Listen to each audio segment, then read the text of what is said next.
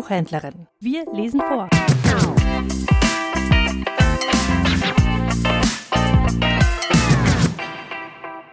Helmut Haberkamp Das Kaffeehaus im Eichgrund Erschienen im Verlag As Vivendi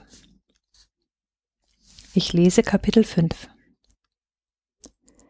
die Rückkehr des verschollen geglaubten Michael Wegmann sorgte in den Herbstwochen des Jahres 1867 im Dorf für aufgeregte Gespräche, stets angestachelt von Neugier, Staunen und Neid. Die Landleute im Eichgrund, allesamt geschlechtertief geprägt von Fleiß, Frömmigkeit und Verzicht, durchdrungen von einem grundfesten Geist der Bewahrung und Erduldung, blieben zwar aufgetan für Neuigkeiten aller Art, doch was Veränderung und Erneuerung anbelangte, blieb sie zunächst eher verriegelt und vernagelt. Zuallererst wollte man seine Ruhe und seinen Frieden. Das, was von alters her und von Rechts wegen Brauch war, hatte seine Gültigkeit, und was sich bewährt hatte, das sollte weiterhin Richtschnur bleiben für jeden Handgriff und Arbeitsgang. Man tat, was sich gehörte, und wer es nicht tat, der gehörte nicht zu ihnen, der wurde misstrauisch beäugt und mit Spott bedacht. Wer nicht hören und folgen wollte, der bekam es zu spüren, dass ihm Hören und Sehen verging. Michael Wegmann war ein gefundenes Fressen für alle Tratschmäuler und Misthaufenprediger. Für die meisten Einheimischen war er kaum einzuschätzen. Ein Buch mit vielen Siegeln, ein Paradiesvogel, nicht Fisch und nicht Fleisch. Einerseits gehörte der Bauernsohn zum Dorf und kannte es wie seine Westentasche. Andererseits hatte er sich lange in der Welt herumgetrieben, hatte weiß Gott was gemacht und zu Wege gebracht und war schließlich wieder in den hiesigen Gefilden aufgetaucht, wie eine Schneeflocke in den Hundstagen. Was er wollte und vorhatte, blieb den Leuten schleierhaft. Was er tat und sagte, ließ sie die Köpfe zusammenstecken und die Zungen wetzen. Jeder seiner Gänge, jede seiner Anschaffung wurde beobachtet und beredet. Kaum hatte er sich Werktagsmontur, blaue Kittel und Schürzen gekauft beim Stoffhändler in Uhlfeld, kaum hatte er die Halbschäfter und Lederschuh für die Arbeit und die warmen Hausschlappen vom Schuster in Neustadt heimgetragen, kaum hatte er das neue Rasiermesser, die Westenuhr und das Gesangbuch bezahlt in Erlangen, schon wehte es die Kunde ins Dorf, wo sie geschwind ihre Runde drehte und sich aufblähte zur Sensation. Lederne Winterstiefel und Sonntagsschuh für zehn Gulden soll er gekauft haben, heißt's. Und einen Sonntagsanzug beim Dingfelder für zwölf Gulden, hat man gehört. Der gibt's mit vollen Händen aus. Sein Winterrock hat 30 Gulden kost. Du bist doch nicht gescheit. Freilich, meine Cousine war doch selber dort dabei im Laden. So eine Großspurigkeit hat schon manchen das Genick gebrochen. Ich will nur sehen, wo das noch hinführt mit dem Wegmann. Seiner Schwester wird's recht sein, die kann einen reichen Amerikaner im Haus schon ganz gut gebrauchen in ihrer Lag, jetzt wo sie wieder in andere Umständ ist und wo der Storch kommt im Frühjahr, wenn's wieder losgeht mit der Feldarbeit. Also das wird gewisser Mädler, das sieht man der schon am Gesicht an. Wahrscheinlich schaut der Rat deswegen so grantig in der Gegend rum. Der glotzt wie ein eitriger Stockzahn, der braucht halt nen Bub, keine Büchsen. Dem passt der feine Herr Schwager im Haus auch nicht so recht, hört man. Der will halt einen gescheiten Neid haben auf den reichen Herrn. Die Leute sagen ja, dass der Wegmanns Michel einen Batzen Gold mitbracht hat aus Amerika. Größer wie ein Fastnachtskrapfen, größer wie ein Kerwerküchler. Stimmt's also doch? Das hab ich fei auch schon von verschiedenen Seiten gehört. Wie eine Männerfaust, ein Mordstrom Ding, wie ein Pflasterstein, sagt die Zinkenbetty. Das Gerede vom Goldklumpen machte seinen Lauf und wässerte jedermanns Mundwerk. Als Wegmann in die Stadt ging, hieß es, er wäre mit einem Bündel Pfandbriefen und Anleihen heimgekehrt. Sein Tun wurde zwar aufmerksam beobachtet, aber ihn selbst hatte man noch nicht befragt, weil man sich weder Ausflucht noch Abfuhr an einhandeln wollte. Wegmann logierte im Haus seiner Schwester und blieb den Winter über bei ihr wohnen. Konrad sprach am Anfang einmal von einem Kostgänger, doch als Wegmann seinem verdutzten Schwager vom Viehhändler Rosenblatt eine prächtige, trächtige Kuh in den Stall stellen ließ, wurde er im Nu kleinlaut und aufgeknöpft. Des hätt's fei nicht braucht, knurrte er trocken, halb erfreut, halb verlegen und beschämt. Anderen gegenüber zu Gefühlen verpflichtet zu sein, das machte ihn gereizt und brachte ihn auf. Ich will nix geschenkt haben, das wär ja noch schöner. Das sieht ja sonst so aus, wie wenn wir den Herrn Schwager nötig hätten. Wie wenn ich mit meinen zwei Händen nicht tüchtig und fleißig genug wär, um meine Sach zu erhalten und um meine Frau zu ernähren. Sowas lass ich mir net anflicken. Ich bin a gescheites Mannsbild, das anpacken kann. Mit Kräften wie a Brauereigaul, a ganzer Kerl, der wo keinem Menschen Dankeschön sagen, bei keinem ein Diener machen muss. Vor keinem Herrn net und vor keinem dahergeschneiten Schwager schon gleich gar net. Wegmann kannte diesen engständigen, halsstarrigen Bauernstolz zur Genüge und schlug Konrads Auslassung in den Wind. Denn wie hieß der alte Wetterspruch am 19. Februar, dem Konradstag im Bauernkalender? Dem Konrad sein Mut tut selten gut. Wenn er gar so wild daherkommt, muss man sich arg in Acht nehmen. Als Sophie weinte und vom Kind unter ihrem Herzen anfing, hörte Konrad endlich auf mit seinem Gemaule und ließ Einsicht und Vernunft einziehen ins Haus. Nix für ungut, Sophie. Ich hab's nicht so gemeint. Ich dank dir schön, Michel. Aber das wird mir fei als aufgeschrieben. Das wird zurückgezahlt auf Nickel, Heller und Kreuzer, dass du's weißt. Weil geschenkt will ich nix haben. Ist schon gut, Konrad. Deine Händ und dein Zeug brauche ich im nächsten Jahr noch oft genug. Da bleib ich dir noch mehr schuldig als eine Kuh im Stall. In diesen Wochen vor dem Schneewinter war Wegmann sehr umtriebig und viel unterwegs. Geschäftsgänge zu Bankhäusern in Erlangen, Besuche beim Kaufmann Rossbacher, beim Notar Leitgeber in Neustadt, beim Zimmermeister Horneisel, beim Maurermeister Wauberlein in Höchstadt, beim Architekten Hanroth, Erkundigungen vor Ort in Steinbrüchen, in Sägmühlen und Ziegelhütten, wo abgelagerte Fachwerkbalken und abgebundenes Bauholz inspiziert und Sandsteinquader und gebrannte Backsteine begutachtet wurden. Lange Gespräche folgten mit Maurern und Kalkbrennern, Ofensetzern, Brunnenbohrern und Dachdeckern, mit Flaschnern, Schreinern, Glasern und Tagelöhnern, die zu Dingen waren aufs kommende Frühjahr. Aus verstreuten Einzelheiten und weit verbreiteten Gerüchten setzte sich in den Köpfen der Leute allmählich ein schilderndes Bild von etwas Neuartigem, etwas ganz und gar Närrischem zusammen. Der alte Hof vom Seiler Biefanger war feil geworden im Dorf, und Wegmann gelangte mit dem Handelsjuden Rossbacher schnell zu Handschlag und Notarvertrag. Zwei weitere Gütlein wurden zerschlagen, und Wegmann erwarb eine Reihe von Feldern, Wiesen, Weihern und Waldstücken dazu. Gut 30 Tagwerk, gute Böden, ein reeller Preis. Der Anfang war gemacht. Jetzt hieß es einreißen, ausheben, aufbauen. Ja, ja, eigener Herd ist Goldes wert, nicht wahr? sagten die Männer im Wirtshaus, schmunzelten und zwinkerten sich zu. Der wird schon auch noch schön im Dreck rumkugeln, meinte einer. Der verreckt doch schneller, als wie er Piep sagen kann, der Luftikus, der. Bis der sich versieht, ist sein Geld fort und seine ganze Hütten ist beim Teufel. Merkt dir meine Red. Auf Schritt und Tritt spürte Wegmann die Blicke der Leute auf sich gerichtet. Im Wirtshaus und im Gottesdienst, im Dorf und in den Nachbargemeinden. Vor allem auch die neugierigen Augen der Verwandtschaft und Freundschaft, die ihn untersuchten und einsortierten. Sein Stiefbruder David Seibold vermied es, ihn zu sehen oder zu treffen. Man grüßte sich, verhalten und verlegen, musterte sich beim Handschlag, knauserte ansonsten jedoch mit jedem Wort und Satz, als müsse man aufpassen, ob eine Gefahr drohe oder der andere etwas im Schilde führe. Seit seiner Jugend war Wegmann ein innerer Pelz gewachsen, der die Anforderungen, Angriffe und Anfeindungen von außen abwehrte und ihm Wohlbefinden und Sicherheit schenkte. Diese Schutzschicht war in der Heimat notwendiger als in der fernsten Fremde. Martini und der Andreastag zogen ins Land, die Weihnachtszeit und die Rauhnächte, Lichtmess und Kunigund. Der März kam mit dem längeren Licht und brachte das Auf, Leinen und die lauen Lüfte, die ersten Blumenblüten und Vogelzüge. Und als im getrockneten Ackerflur draußen die Feldarbeit einsetzte, sagte einer lächelnd, dem Golde gleich ist's Märzenstaub. Er bringt uns Kraut und Gras und Laub. Da erwiderte ihm sein Gegenüber, der die ersten Spatenstiche des neuen Hauses neugierig verfolgt hatte. Ja, mit dem Wegmann geht's dieses Jahr in die Binsen oder ins Glück. Dem sein Ding wird mir schon so ein Palast werden, hast's gehört? Dass sich der Leichtfuß bloß nicht übernimmt.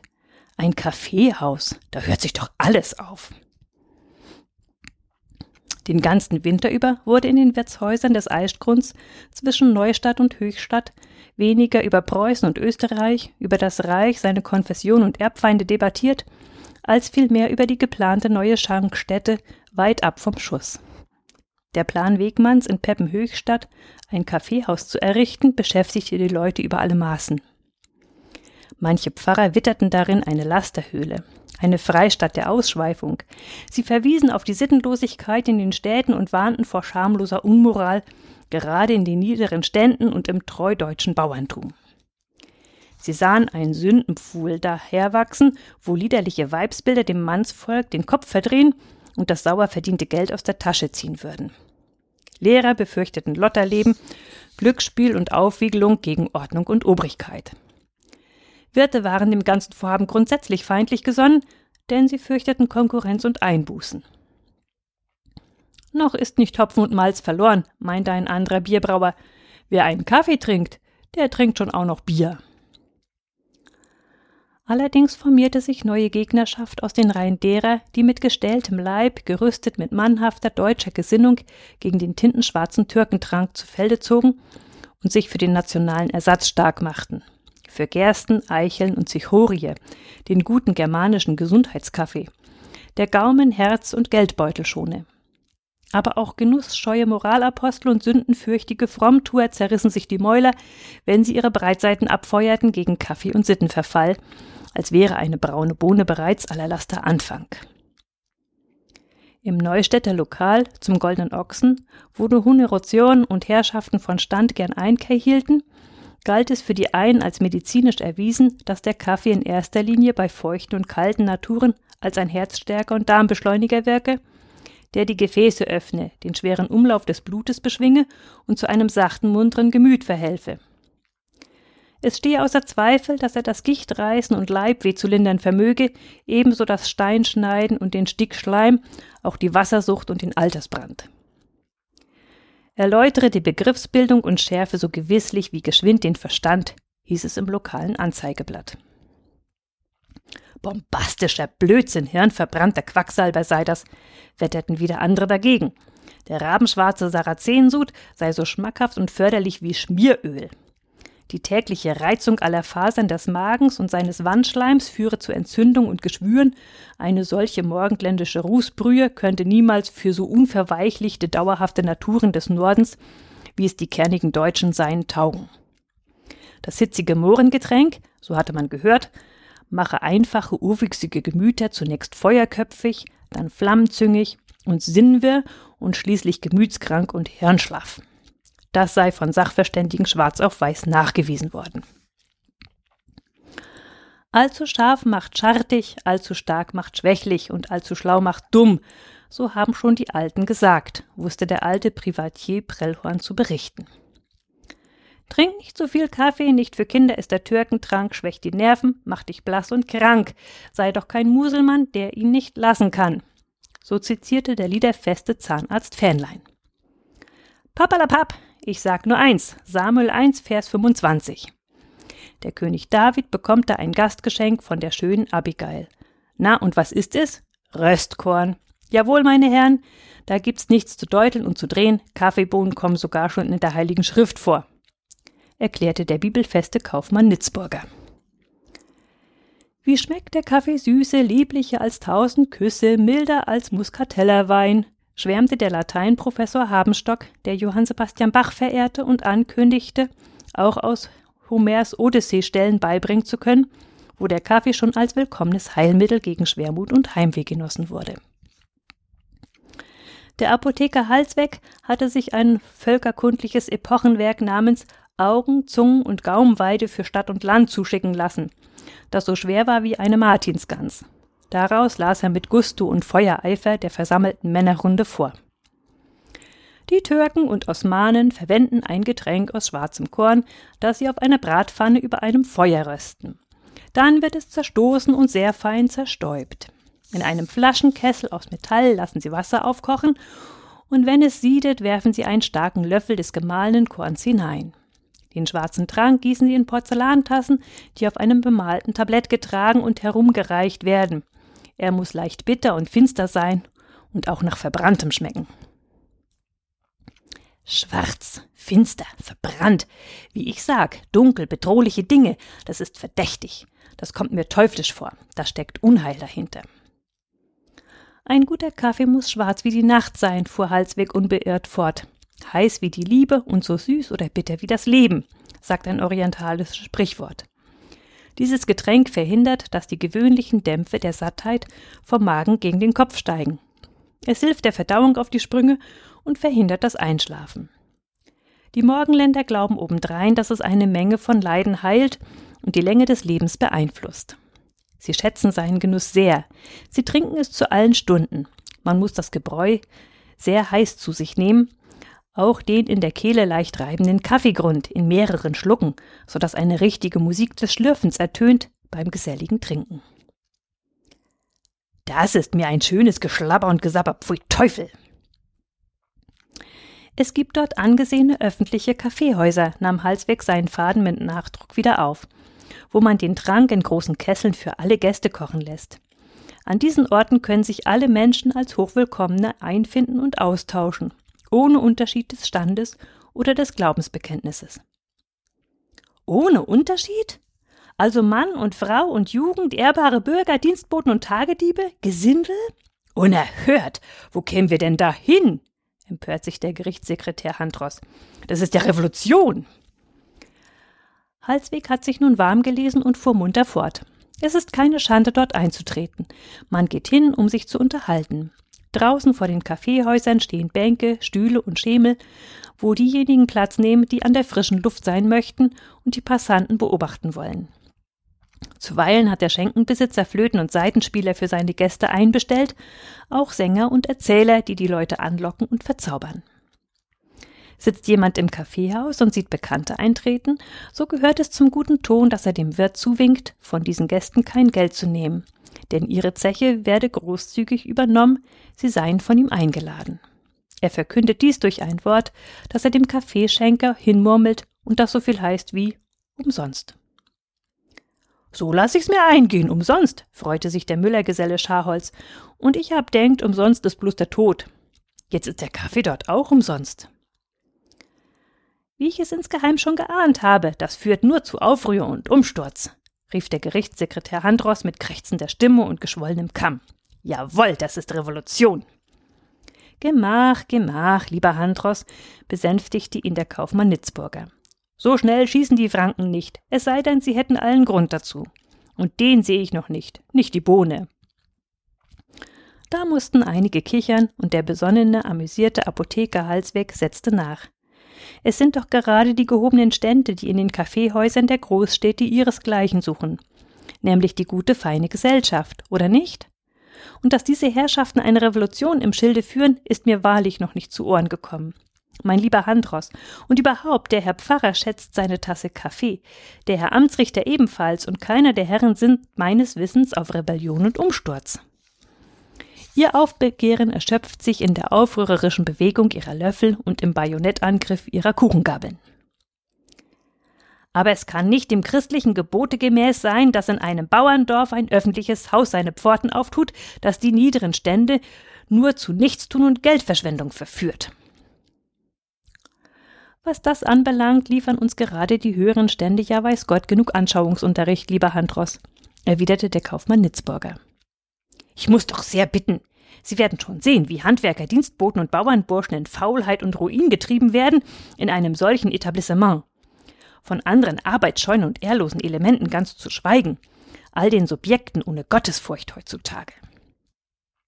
Ach, hören Sie doch auf, immer gleich mit dem Herrgott herumzufuchteln, wie mit einem großen Rohrstock. Der ist doch kein Tyrann und kein Rächer. Der will uns Menschlein nicht ständig Angst einjagen vor dem Bösen, vor Sünden und Höllenstrafen. Der will, dass wir uns mit gutem Gewissen am Schönen und Guten erfreuen, am blühenden Leben, an allem, was wächst und gedeiht. Der Kaffee ist eine Frucht der Erde, wie der Weinstock und seine Reben. Und der Schoppen Wein in ihrer Hand ist doch wohl nicht gottlos und des Teufels, oder? Nein, nein, herzlicher, ehrlicher, maßvoller Genuss adelt den Menschen. Das hat mit Schuld und schlechtem Gewissen nichts zu tun. Pecca fortiter, wie Luther sagte. Wenn wir schon sündig sind, dann sündigen wir eben mit Anstand und Würde und ohne das angstvolle Gewinsel um Gnade und Erbarmen. An ihren Früchten sollt ihr sie erkennen, grummelte Handros verdrossen weiter. Versöhne deinen Leib und Geist mit freudigem Trank, mit Rauchwerk und Gesang und mit einem großen, heiteren Herzen. Kennen Sie die Bibelstelle nicht, lieber Handros? Ein solcher Passus scheint mir aus dem Alten Testament zu stammen, erzeugt also eher von jüdischer Geistesart. Bibel ist Bibel, hören Sie. Ein groß Staunen und Verwundern wird anheben, denn eines Menschen Werk wird aufgetan vor aller Augen, und siehe, Wohlgefallen wird wohnen unter ihnen, und ihr Land trägt Frucht und Segen. Lesen Sie es nach. Für meine Ohren klingt das nicht koscher, aber ich gelobe mich umgehend über besagten Kasus sachkundig zu machen und auch den Schauplatz in Peppenhöchstadt in den nächsten Tagen persönlich in Augenschein zu nehmen, um mir ein wahrheitsgetreues Bild von ganzem Sachverhalt zu verschaffen. Aber denken Sie an meine Worte. Verzicht adelt, Nachsicht verweichlicht, Genuss verdirbt. In diesem Sinne, gute Nacht, meine Herren. Als Sandros auf der Straße vor der Wirtsstube stand, hörte er in johlendes Gelächter. Was ihm Gott sei Dank nicht mehr zu Ohren kam, waren die Worte des Kaufmanns Nitzburger. Der arme Handros, er wird sich die Finger wundblättern in seiner Bibel. Die zitierten Stellen jedenfalls findet der sein Lebtag nicht. Die habe ich nämlich aus dem Stegreif frei erfunden. Und das Kaffeehaus in Peppenhöchstädt wird gebaut und lange Jahre geführt. Und in diesem Buch kann man noch viele Geschichten dazu und aus der Gegend lesen.